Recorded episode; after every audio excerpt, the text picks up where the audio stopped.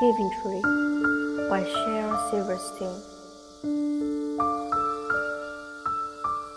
Once there was a tree, and she loved a little boy. And every day the boy would come, and he would gather her leaves and make them into crowns, and play in king of the forest. He would climb up her trunk and swing from her branches and eat apples and they would play hide and go seek. And when he was tired, he would sleep in her shade. And boy loved the tree very much, and the tree was happy.